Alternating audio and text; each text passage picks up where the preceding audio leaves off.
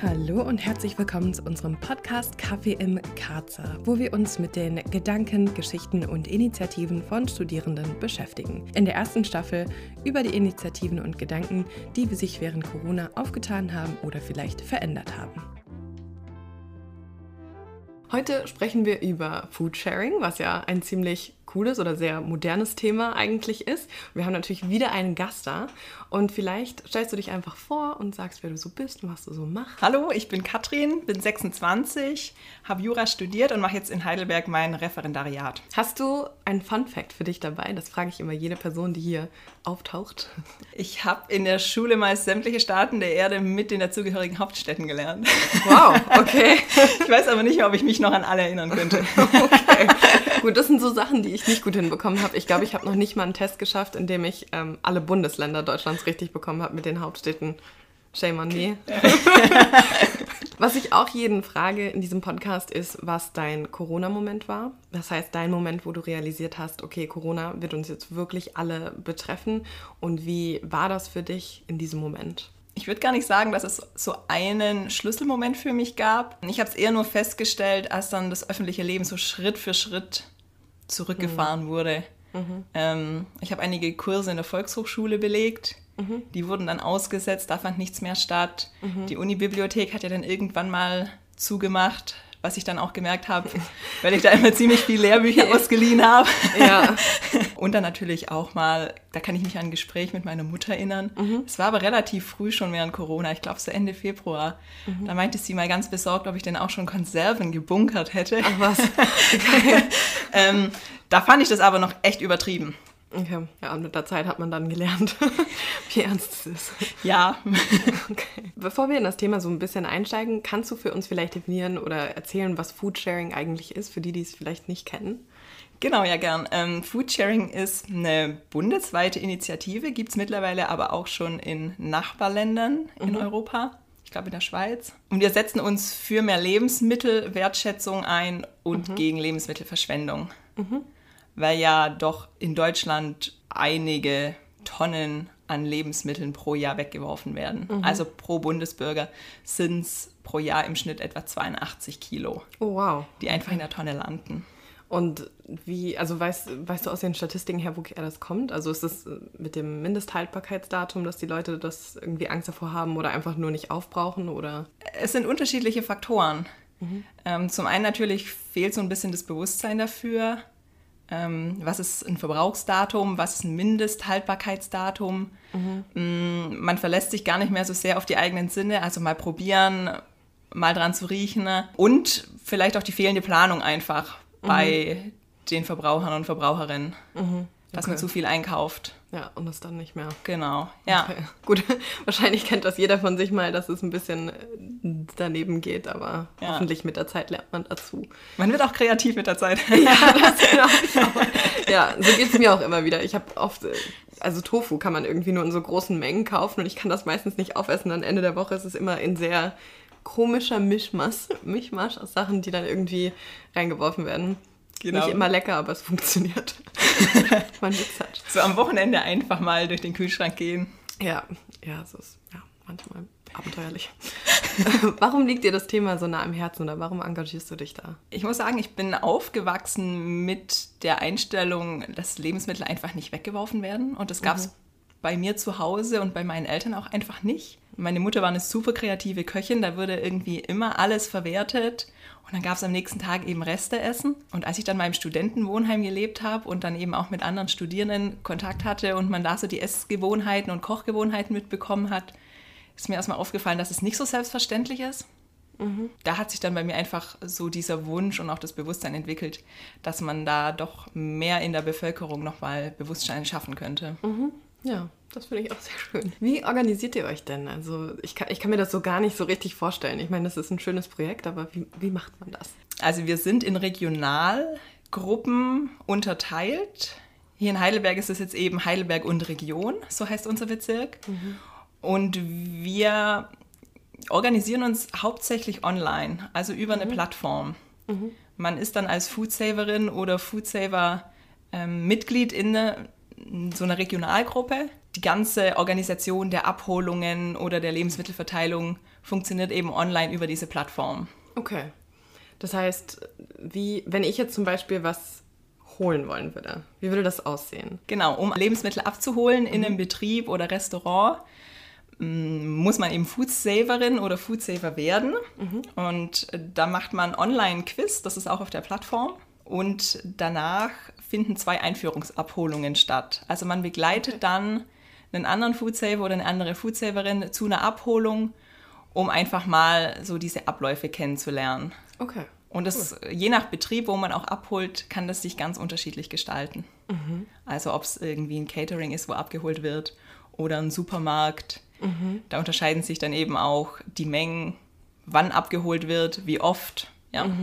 Okay. Was, was ist das für eine Plattform eigentlich? Das ist unsere Internetseite. Ach so, ja, okay. Dann genau. verlinken wir die in den Show Notes für alle interessierten Zuhörer. Können wir so machen. Und wenn man als Unternehmen sagt, okay, wir haben immer Sachen übrig, wie machen die das dann? Kommen die einfach auf euch zu und sagen, das funktioniert oder wir haben Zeug? Ganz unterschiedlich. Teilweise kommen wirklich Unternehmen auf uns zu, die uns anfragen, ob wir abholen können. Oder es ist einfach so, dass Foodsharing aktiv auf Unternehmen zugeht Okay. Und äh, eine Kooperation anbietet. Okay. Wenn, wenn du jetzt so einen normalen in den Supermarkt gehen mit Foodsharing vergleichen würdest oder mit Food Saver sein, wie viel mehr Aufwand ist das denn eigentlich? Weil ich kann mir vorstellen, dass viele Leute sich denken, oh, das ist ein tolles Projekt, aber ich weiß nicht, ob ich die Zeit dafür habe, sowas zu machen. Man kann es nicht so richtig vergleichen, würde ich sagen. Okay. Ähm, es ist immer eine Überraschung, wenn man bei einer Abholung ist, was kommt jetzt. Die Mengen sind natürlich ein, ander, ein anderes Kaliber als es im normalen Einkauf. Okay. Also es sind oft einfach keine haushaltsüblichen Mengen. Man holt dann wirklich teilweise zu zweit oder zu dritt ab, mit Fahrrad oder teilweise sogar ein Auto. Man kann jetzt nicht seinen Einkauf ersetzen durch eine Foodsharing-Abholung. Klar, es Okay. gibt einige Foodsaverinnen oder Foodsaver, die gehen gar nicht mehr regulär einkaufen.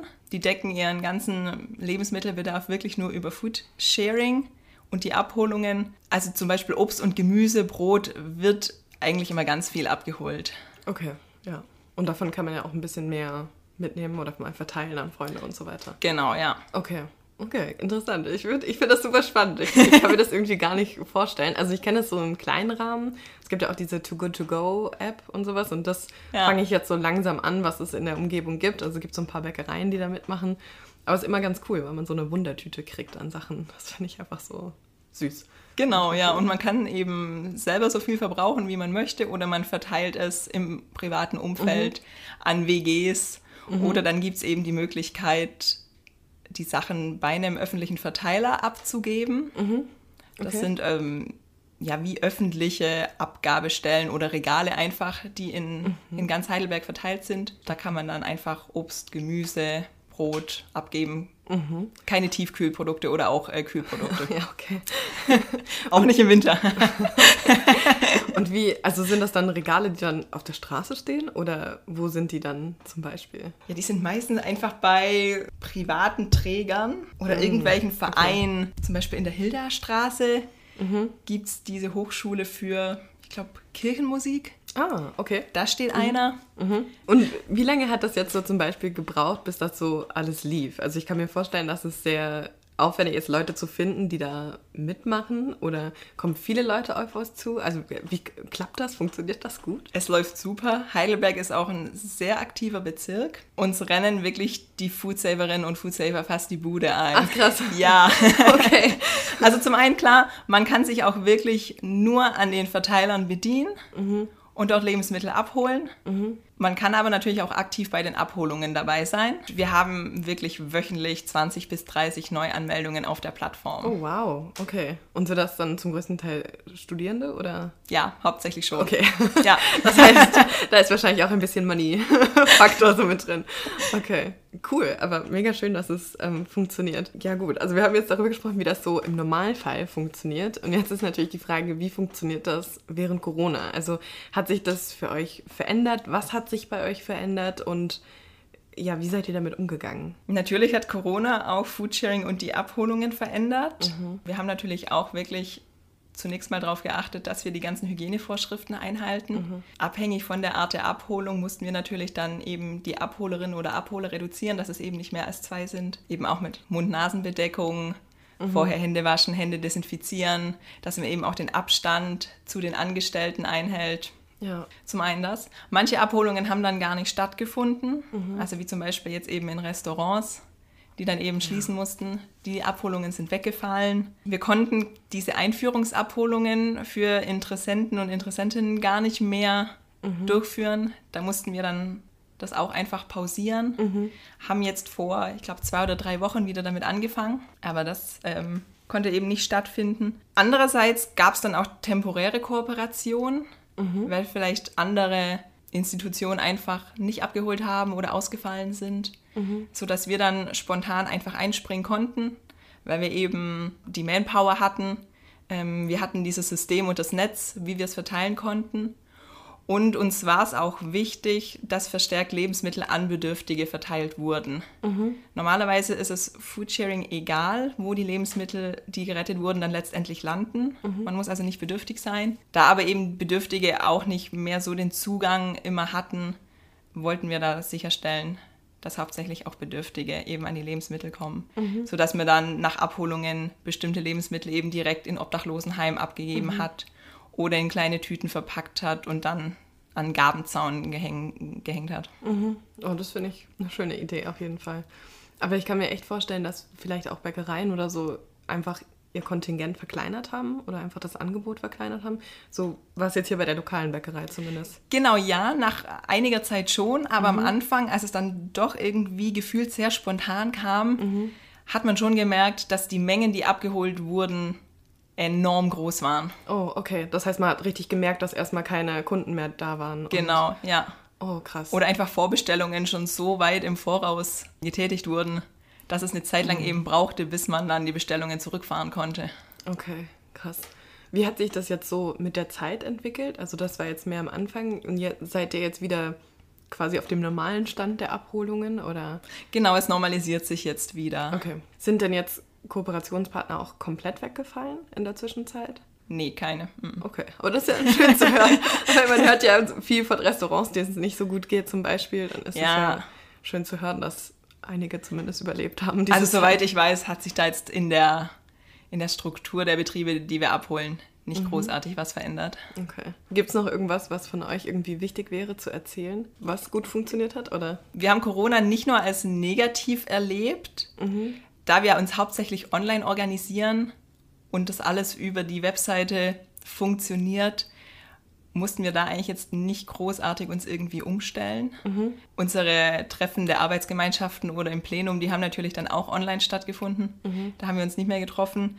Ähm, wir haben während Corona sogar noch Wahlen abgehalten. Die fanden, die fanden auch online statt. Mhm. Also es hat gut funktioniert, auch weil wir uns hauptsächlich eben online und digital vernetzen. Mhm. Ja, das heißt, ihr seid schon in der modernen Zeit angekommen. Genau, ja. Im Vergleich zu anderen Vereinen oder Institutionen. Und das ist doch eine ganz gute Sache. Das heißt, ja, wenn, wenn jemand sich überlegt, jetzt Foodsharing zu machen oder Food Saver zu werden in eurem Sprachgebrauch, was würdest du jetzt dieser Person sagen? Ihr könnt euch gern auf unserer Internetseite informieren. Wir haben auch ein eigenes Wiki, wo ganz viele Fragen schon beantwortet werden. Seit neuestem gibt es auch eine Facebook-Seite von Foodsharing Heidelberg. Oh, cool. Wo eben über Lebensmittelwertschätzung, Lebensmittelverschwendung informiert wird. Mhm. Und dann könnt ihr euch gern dieses Quiz anschauen, mhm. das mal ähm, machen und euch dann gern für eine Einführungsabholung anmelden. Okay, cool. Also ich glaube, ich, ich überlege mir das mal. Sehr gut, ich, ja. Mich würde es einfach interessieren, wie das abläuft. ich glaube, da bin ich schon fast am neugierigsten.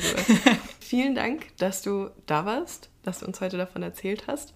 Vielen Dank auch an die Gruppe. Ich weiß, dass ihr euch im Vorhinein getroffen habt und ein paar Sachen überlegt habt. Das fand ich sehr cool. Wir hören wieder nächste Woche voneinander. Alle Informationen, die für euch relevant wären als potenzielle Food Saver, sind natürlich in den Show Notes drin. Das heißt, da ist auch die Website und allem. Und wenn ihr bei Spotify hört, könnt ihr das sogar direkt anklicken. Also, dann bis bald. Von unserer Seite aus ein riesiges Dankeschön fürs Zuhören. Es macht uns unheimlich viel Freude, diese Podcast-Folgen zu produzieren und wir hoffen, dass ihr auch genauso viel Freude daran habt, sie zu hören. Egal, welche Plattform ihr verwendet, bitte vergesst nicht, uns gut zu bewerten, so gut wie möglich, vielleicht sogar mit fünf Sternen. Das ist unheimlich hilfreich für uns und in der Weiterverbreitung dieser Geschichten. Dann vielen lieben Dank. Wir freuen uns auf nächsten Mittwoch und sehen uns dann für die nächste Folge Kaffee im Karzer.